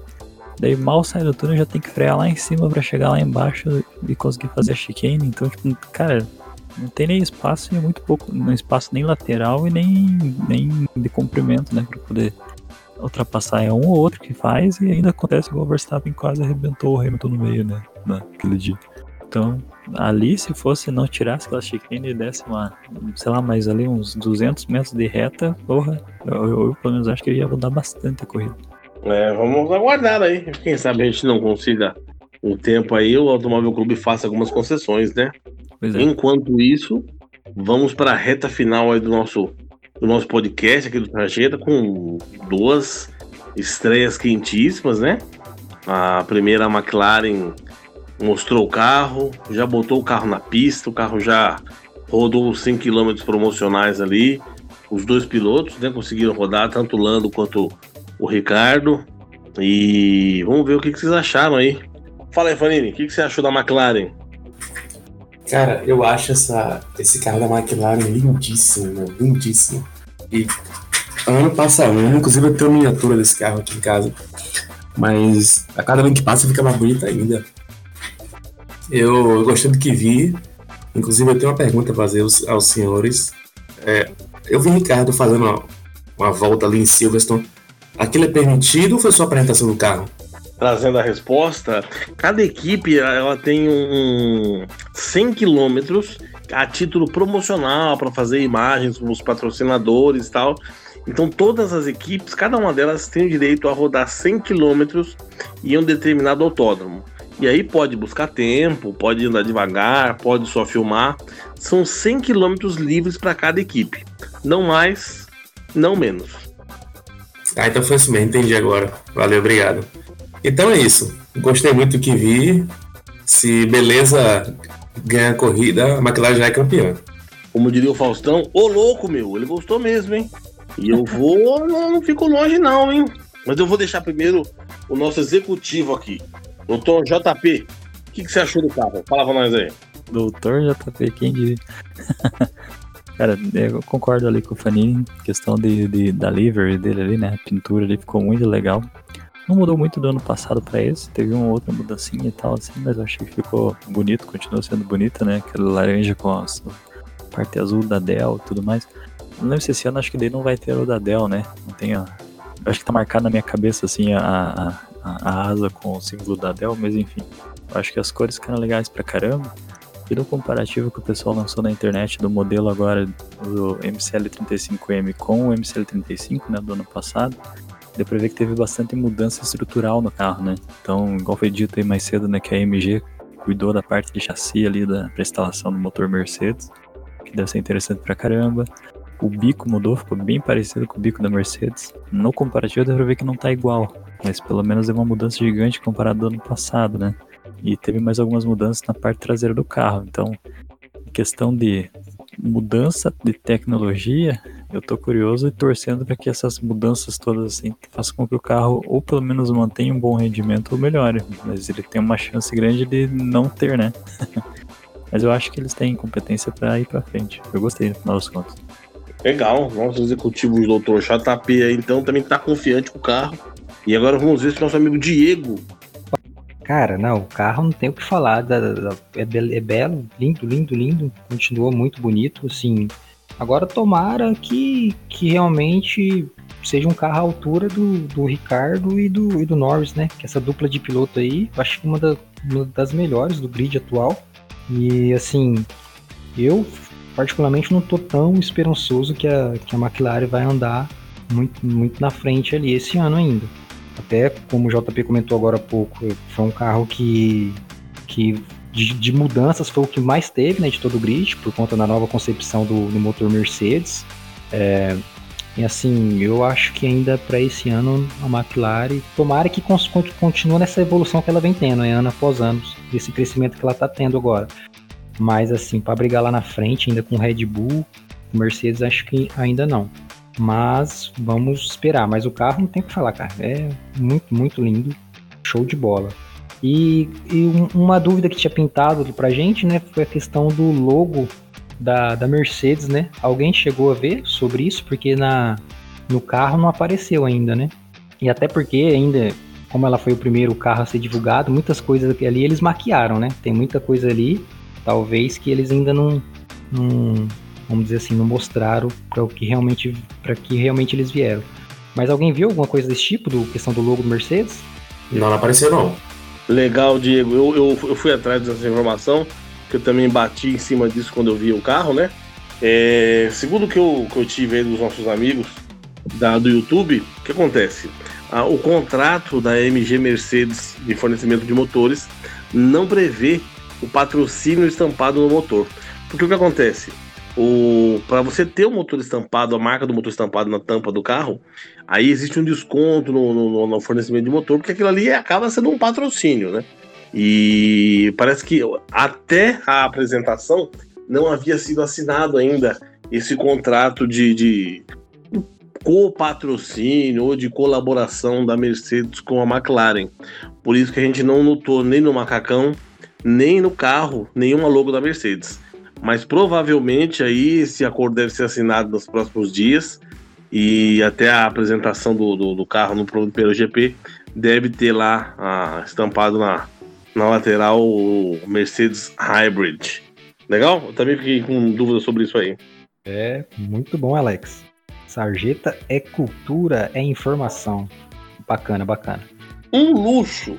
Fica com a gente aí que informação durante o ano inteiro, apresentação, treino, corrida. Né? A gente está em fase de andamento para ter também as lives de vídeo né? no YouTube. A Sarjeta tá começando o ano aí com força, equipe forte, né? Pessoal aí, o JP, Diego, o Reinaldo e também o Maciel, equipe forte, trabalhando bastante aí para trazer o melhor conteúdo durante todo o ano, né? E agora vamos, vamos pro último pro último carro aí, último lançamento da semana, que foi a Alpha Tauri, famoso azulão da temporada. E o Diego, que é um cara que gosta muito de azul. Fala aí, Diego, o que, que você achou da Alpha Tauri? Conta pra mim. Rapaz, carro bonito também. Só que eu, particularmente, achei do ano passado que era, era mais bonito que esse, né? Eles agora predominaram esse azul aí. Enfim, tirando a questão da estética, eu acho que a AlphaTauri vem, continua crescendo numa crescente para esse ano também. Tá todo mundo curioso para ver como é que vai ser o nosso mini japonês aí, né?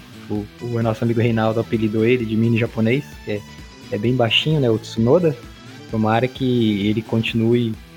Tomara que ele venha a ser uma. Uma gra. Um. um oh, peraí. Me enrolei aqui, peraí. Tomara que o Tsunoda seja um, uma grande estreia aí pra gente, né? Porque talento ele tem, arrojado ele é. Eu acredito que ele vai dar um calorão no, no Gasly, viu? Eu acho que o Gasly, Alex, tem que ficar esperto, senão vai comer poeira do Tsunoda. Mas vamos ver, mas o carro é, é lindíssimo também. É, o carro é realmente bonito, hein? Ficou lindo, vou até dar meu pitaco aí. O carro ficou legal, bonito. A pintura azul, acho que deu uma. Eles colocaram mais azul na, na frente do carro, ficou bonito. E eu acho que. Eu acho que o Tsunoda ele é franco atirador, vem no nome da Honda. Se ele ganhar do, do Gasly é porque ele é muito bom. Se ele perder é porque foi a estreia. Se ele bater, a Honda paga. Então ele, na verdade, tá, tá bem tranquilo, tá com o burro na sombra, né? Mas o carro em si eu gostei, achei o carro bonito. Só tem uma coisa, gente, que de verdade me desanima um pouco na Fórmula 1 esses últimos anos, viu? Cara, essas pinturas foscas, desculpa o palavreado chulo, uma bosta, né? Você vê a Mercedes passando, aquele brilho na pintura, e passa ali a Ferrari fosca, a Red Bull fosca, tudo fosco. Cara, eu, eu lembro do, no, no Autódromo de Interlagos ali, meados dos anos 90, os caras tinham uma cera especial para passar no carro na chuva e no sol, dependendo do, do, do, do, do tempo né? E, cara, aquilo dava um brilho, era bonito ver o carro rasgando a reta, brilhando. E hoje os carros, maioria são fosco, né? Eu não gosto dessa pintura fosca, mesmo a McLaren também, fosco. Eu sou a favor do brilho, né? Mas é um comentário particular, muito pessoal mesmo. Eu acho que inclusive o JP já gosta do fosco. O JP é um cara mais sério, né? Muito mais. Executivo é assim, executivo é um cara mais discreto. O que, que você acha? Fala pra JP. Então, vou ser sincero, a Red Bull Fosca, ela simplesmente eu gostei. Ah, agora o resto eu concordo com a tua opinião. Eu prefiro o carro mais brilhoso ali, por exemplo, a Ferrari com aquele vermelho rubro ali forte, né? A própria Mercedes, ainda mais agora com esse carro preto que eles estão ali, ficou muito legal. Se fosse Fosco, acho que tira um. É, é até uma, é uma, frase muito boba, né? Mas tipo, o Fosco parece que tira um pouco o brilho do carro, né? Quando você vê ele, por exemplo, correndo. Sensacional. Belo mas assim, mas assim, eu de fato, tipo assim, eu, como eu comentei, a Red Bull quando ficou fosco, eu gostava dela quando era brilhante, mas uh, o fosco na Red Bull eu achei que ficou legal. Em outros carros eu não achei tão legal. Na própria AlphaTauri, né, esse AT02 agora, eu também achei um carro legal, mas concordo ali com o Diego falou também, que eu prefiro a versão do ano passado, achava mais bonita. E olhando também a comparativa dos carros ali, eu achei meio, tipo assim, ao contrário da, da McLaren, que tem bastante diferença, né? Até é justificado, né? O porquê tem tanta diferença de um modelo pro outro. Da AlphaTauri parece que não mudou muita coisa, assim, sabe? Acho que só mudou o que o regulamento pediu e deu uma variaçãozinha ali, mais ou menos no bico ali, que não mudou muita coisa também. Então vamos ver, né? Vamos ver se isso vai adiantar alguma coisa ou não pra, pra eles, que a equipe estava boa até ano passado, né? Boa pro nível deles, vamos dizer assim, mas estava legal. Eu só queria dizer um negócio que eu achei engraçado, porque eu cheguei a, a ver a, o lançamento da AvaTav. Daí foi um minuto de roupa aparecendo pra tudo quanto é lado, 30 segundos de um carro escuro no escuro, que você não conseguia enxergar mais ou menos nada do que estava acontecendo, para no final aparecer o Yuki Tsunoda e o Pierre Gasly parado lá do carro com cara de quem fez cagada, esperando a mãe chamar os dois pelo nome inteiro, sabe? Mas enfim, vamos ver, tô esperançoso, vamos ver, tomara que a equipe seja boa esse ano. Não, a, a cara deles ali do lado do carro com, com, com as roupas, né, da AlphaTauri, sem estar tá com macacão, meu, você via na cara deles que eles estavam odiando, tá? Muito estranho, né, cara? A roupa, né? Ficou, ficou muito esquisito, né? Pô, coloca o macacão, né? Só que, por conta. meu, ali é o, o, patrocínio, né? É, o dinheiro deles tá ali, né? Tem uhum. que mesmo. Mas foi, foi bem engraçado essa, essa divulgação deles de roupa da, da marca no, com o carro do lado. É, deixaram os pilotos aí meio deslocados, né? Mas eu tenho certeza que pro ano que vem a AlphaTauri vai contratar um, um modelo para ser piloto do carro. E aí esse problema nosso aí vai estar resolvido. O cara vai desfilar, depois vai pilotar, vai fazer merda e tá tudo certo. E o que será que o Fanini acha do carro, hein? O Fanini é um cara que já é. Ele não gosta desses carros do pelotão de trás. Um cara pro, que pensa em vitória e título. Mas vamos ver o que, que ele acha. E aí, Fanini, você viu o carro? Você viu o desfile de roupa? O que, que você achou dos modelos? Fala pra nós tudo aí. Não, cara, não. O carro da, da AlphaTauri é lindo demais. Ficou muito bonito. E eu vou dizer mais, eu acho que vem mais uma vitória de Gasly aí, viu? Como eu falei na, na, no comentário anterior, se beleza vence corrida, teremos mais vitória do Gasly ali. Eu, eu concordo com o colega também, esse, esse, esse, essa moda aí, esses novos modelos aí, carro fosco, acaba tirando o brilho, né? Principalmente nas transmissões. Para quem tá lá no, no, no autódromo em loco, talvez não, não, não faça muita diferença, mas para quem assiste pela transmissão faz muita diferença. Eu prefiro realmente os carros também brilhosos. É, eu ainda vou, vou, vou agregar informação. Eu achei que pessoalmente o carro fosco é ainda pior que pela TV, gente.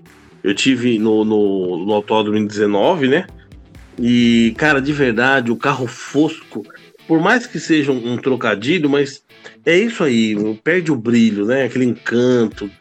Porque eu, eu, sou daquele tempo que a gente acordava no fim de semana, falava carro, pegava aquela cerona Grand Prix com estopa para encerar o carro, para deixar brilhando. E aí quando você chega na Fórmula 1 você vê um carro fosco, o cara perde o encanto. Tira o, realmente o carro fosco perde o brilho. Cara, eu nunca vou esquecer essa frase. Eu vou ter que mandar fazer um adesivo no meu carro. carro fosco perde o brilho. Isso é incrível. Oferecimento Sarjeta. Vai virar, vai virar adesivo para vender, né? Carro fosco, lembra, carro fosco não tem brilho.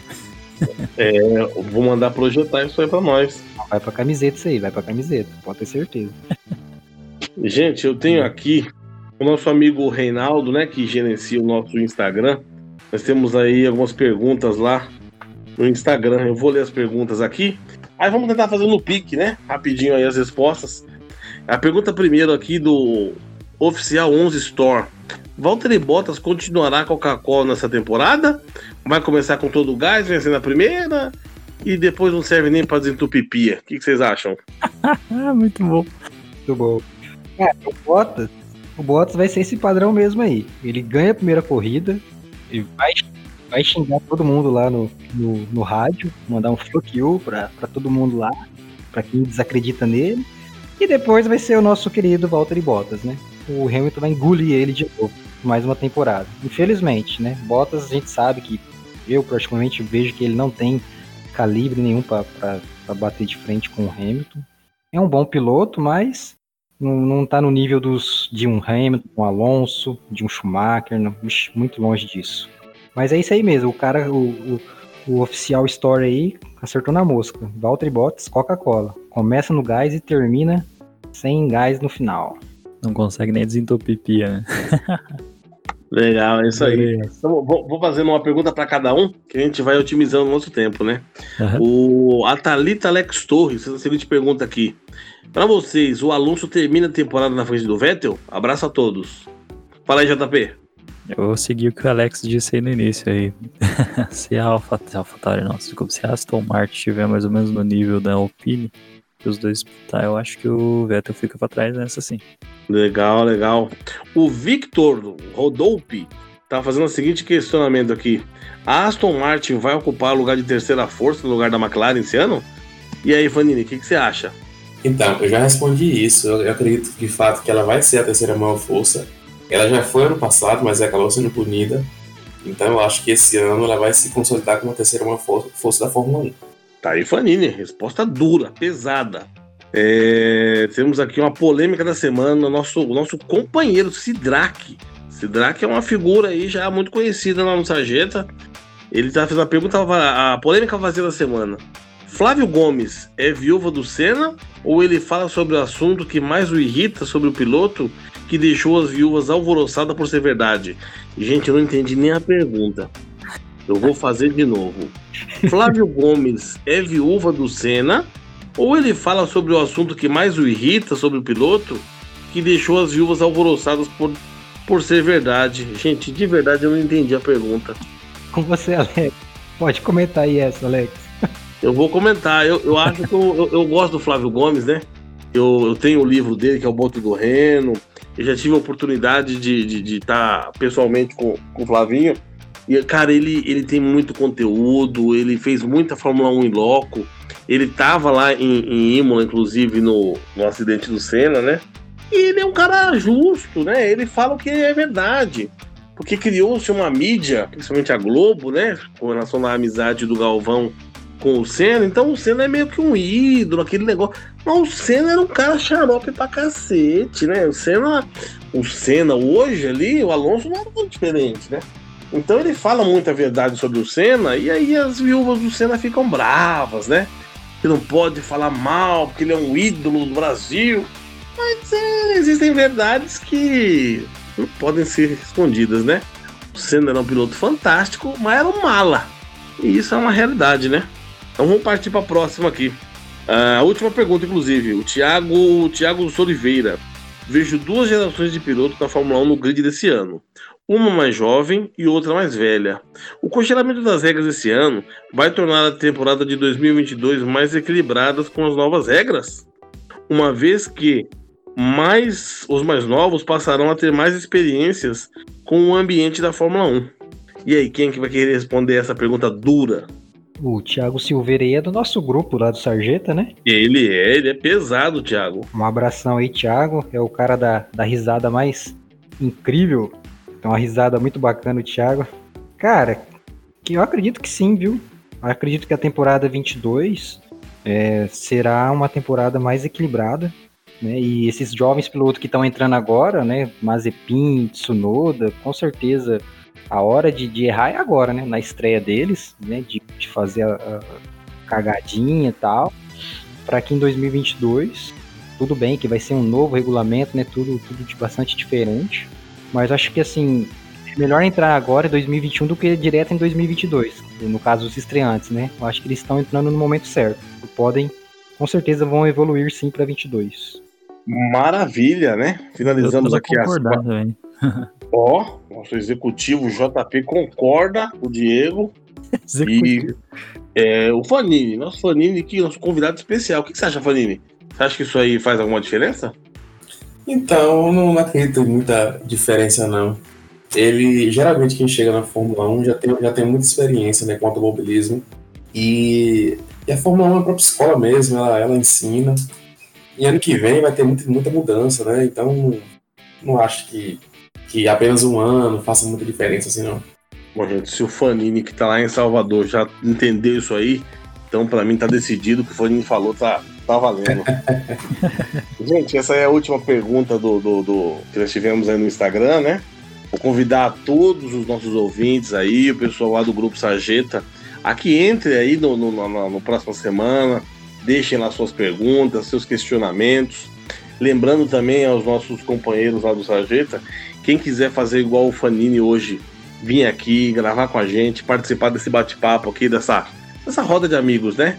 Entre em contato com um dos nossos organizadores lá, o JP, o Diego, pode falar comigo também, com o Maciel ou até com o Reinaldo, né? A gente tem um grupo à parte que a gente bate um papo, coloca a pauta, né? Transmite toda a informação necessária para participar aqui também, né? Todos são muito bem-vindos. Esse aqui é um bate-papo entre amigos e todos os amigos são, são nossos convidados, né? Vou chamar os nossos nossos amigos aí para suas considerações finais. JP, muito obrigado aí por mais uma vez essa participação incrível no programa, né? E dá o seu recado final aí pra gente. Ah, só ia agradecer por estar aqui de volta falando, que é muito, muito bom estar aqui com vocês conversando sobre esse assunto, né? Uma, igual você comentou, é um papo entre amigos, é legal pra caramba poder conversar à vontade. Pedir pro pessoal que, igual você comentou ali do grupo, é, engajar com a gente ali também, quiser gravar, quiser mandar mensagem.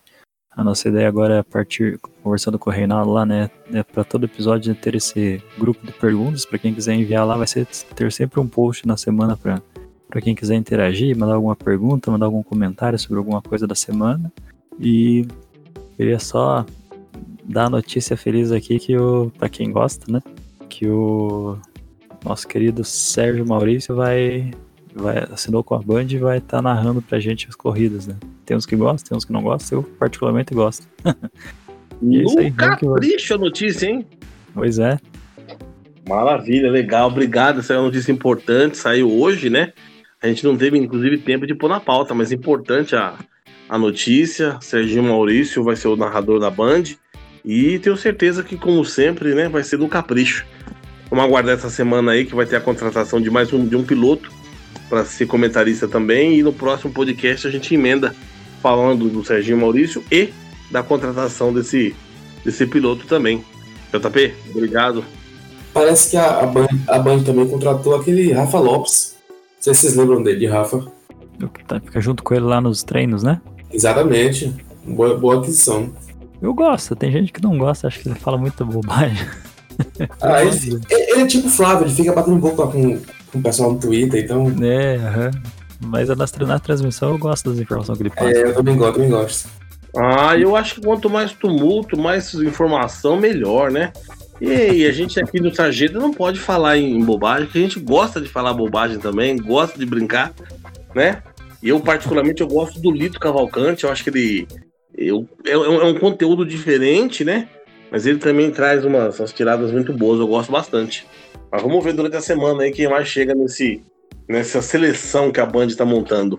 Eu vou fazer agora o meu agradecimento ao Diego, Diego que é um companheiro aí desde o princípio do, do grupo do Sarjeta, né? Ele foi um do, foi o primeiro administrador junto comigo lá. Diegão, obrigado pela participação, pela presença, por todo o apoio ao Sarjeta, né? Você, juntamente com o JP, o Reinaldo e o Maciel aí, estão estão todo, dando todo o suporte para que a gente consiga seguir em frente, levantando outros convidados, né? Vou falar rapidamente aqui, o Will Bueno vai ser um dos próximos convidados. Estamos em negociação também com o Delvas, né? Para que ele possa vir participar com a gente. E, e tem um outro, um outro aí que eu não posso revelar ainda, que eu preciso da autorização dos meus dos meus apoiadores aí para convidá-lo, mas vamos ver o que vai dar. Diegão, obrigado por tudo. Fala aí as suas considerações finais. Opa, eu que agradeço, galera. Valeu aí mesmo pela, pela atenção, por estar ouvindo o nosso podcast aí. Vai, desculpa pelas nossas groselhas aí, mas a gente fala do que a gente gosta, a gente ama, que é essa paixão que é Fórmula 1, que une todos nós. E aí, antes de encerrar, eu queria só fazer uma pergunta para o Fanini, que é o nosso convidado especial. Já agradecer o Fanini aí pela participação. E uma pergunta aí, Fanini, para você falar rapidamente para a gente aí como que despertou o seu interesse pela Fórmula 1, o que você, desde quando você acompanha. Conta pra gente aí. Um abraço e até mais, galera. Fala, Miguel. Obrigado pelo convite aí. Eu que, tô, eu que agradeço o convite de vocês. Foi um, um grande prazer estar aqui. Estou muito feliz. Espero voltar mais vezes. A minha história com Fórmula 1 foi a história de, do brasileiro médio. Né? Eu, eu comecei vendo a Globo, né, transmitindo Fórmula 1, as corridas do Senna, e, e, isso foi em 91, foi 92. Eu era bem pequenininho, que eu sou nascido em 86. E aí, depois disso, mesmo depois que o Senna né, morreu naquele acidente, a, a, o, o ronco do motor ficou aqui no sangue, né? E até hoje aí eu tô na, na caminhada aí. Maravilha. Fanini, queria agradecer você também pela presença por ter acreditado no nosso, nosso programa, né? Se, se chamou a gente lá, participou do, do preparo, do, do briefing aí para poder entrar e gravar. Participação brilhante. Você está convidado aí sempre que você puder. Entra lá, chama a gente, vamos reagendar aí uma nova, uma nova visita sua aqui pra gente, que foi realmente muito positiva. Se deixar as suas considerações finais, o espaço é seu. Então, reforço, né, o, o, o agradecimento. Eu, eu, eu me sinto privilegiado de estar aqui, galera que saca muito de Fórmula 1, galera do bem, galera gente boa. A gente vai conseguir marcar aí, se encontrar no próximo GP Brasil aí. E pode contar comigo, sempre que tiver vaga aí, pode me chamar. E realmente, muito obrigado, pessoal. Muito obrigado. Valeu muito a pena. Legal, Fanini, mais uma vez, obrigado pela participação. Tamo juntasso. Eu também, né, Alex, queria agradecer a vocês mais uma vez pela participação, pelo empenho, ajuda. Queria agradecer aos nossos dois companheiros que não puderam estar aqui hoje, né? O Reinaldo, que está com uma questão pessoal aí, também tá com dor de cabeça hoje. Reinaldo, obrigado pelo que você falou comigo hoje, força. A gente tá junto, tá bom? O nosso companheiro Maciel, que teve uma dificuldade técnica também, não conseguiu entrar no programa hoje, mas que ele é, é VIP aqui também, participa com a gente em todas. Agradeço ele pela, por toda a ajuda e encorajamento. E vamos para cima aí. Essa, quem sabe esse fim de semana a gente vai fazer o piloto do programa é, em vídeo, né? Que a gente vai subir no YouTube. E é mais um passo aí que o, o projeto Sargento F1 dá em direção a, a levar esse conteúdo gostoso, né, de brincadeira, de amigo, né? Que ninguém é profissional, ninguém tem nem tem esse esse intuito. Que a gente vem, a gente brinca, a gente bate papo. Tanto é que antes de começar o programa, a gente fez um programa antes, batendo papo sobre Fórmula 1, né? É isso que move. É o amor pelo assunto, querer falar, dar opinião. Isso aí que é sensacional. Gente, então encerro aqui o nosso podcast hoje. Obrigado a todo mundo que tirou um tempinho para ouvir. Convido todos a entrar lá no nosso Instagram, né? Segue a gente, deixa comentários, manda para outros amigos lá para poder participar também. E vamos seguir junto. É arroba sarjeta.f1. Isso é, isso é maravilhoso. Quando a equipe é, é top, um não sabe, o outro tem na ponta da língua. Meu executivo, obrigado mais uma vez aí por todo o apoio. Um abraço, tamo junto. Quem ainda não faz parte do nosso grupo no WhatsApp, tiver, manda lá no, no Insta o pedido, a gente manda o convite, você entra também. O nosso WhatsApp não tem custo, não é um programa que você precisa ser sócio ou pagar nada, né? Você é amante de Fórmula 1, gosta do assunto? Vem pra cá que aqui é o seu lugar, tá bom? Gente, obrigado, boa noite a todos aí, tamo junto. Valeu. Valeu, pessoal.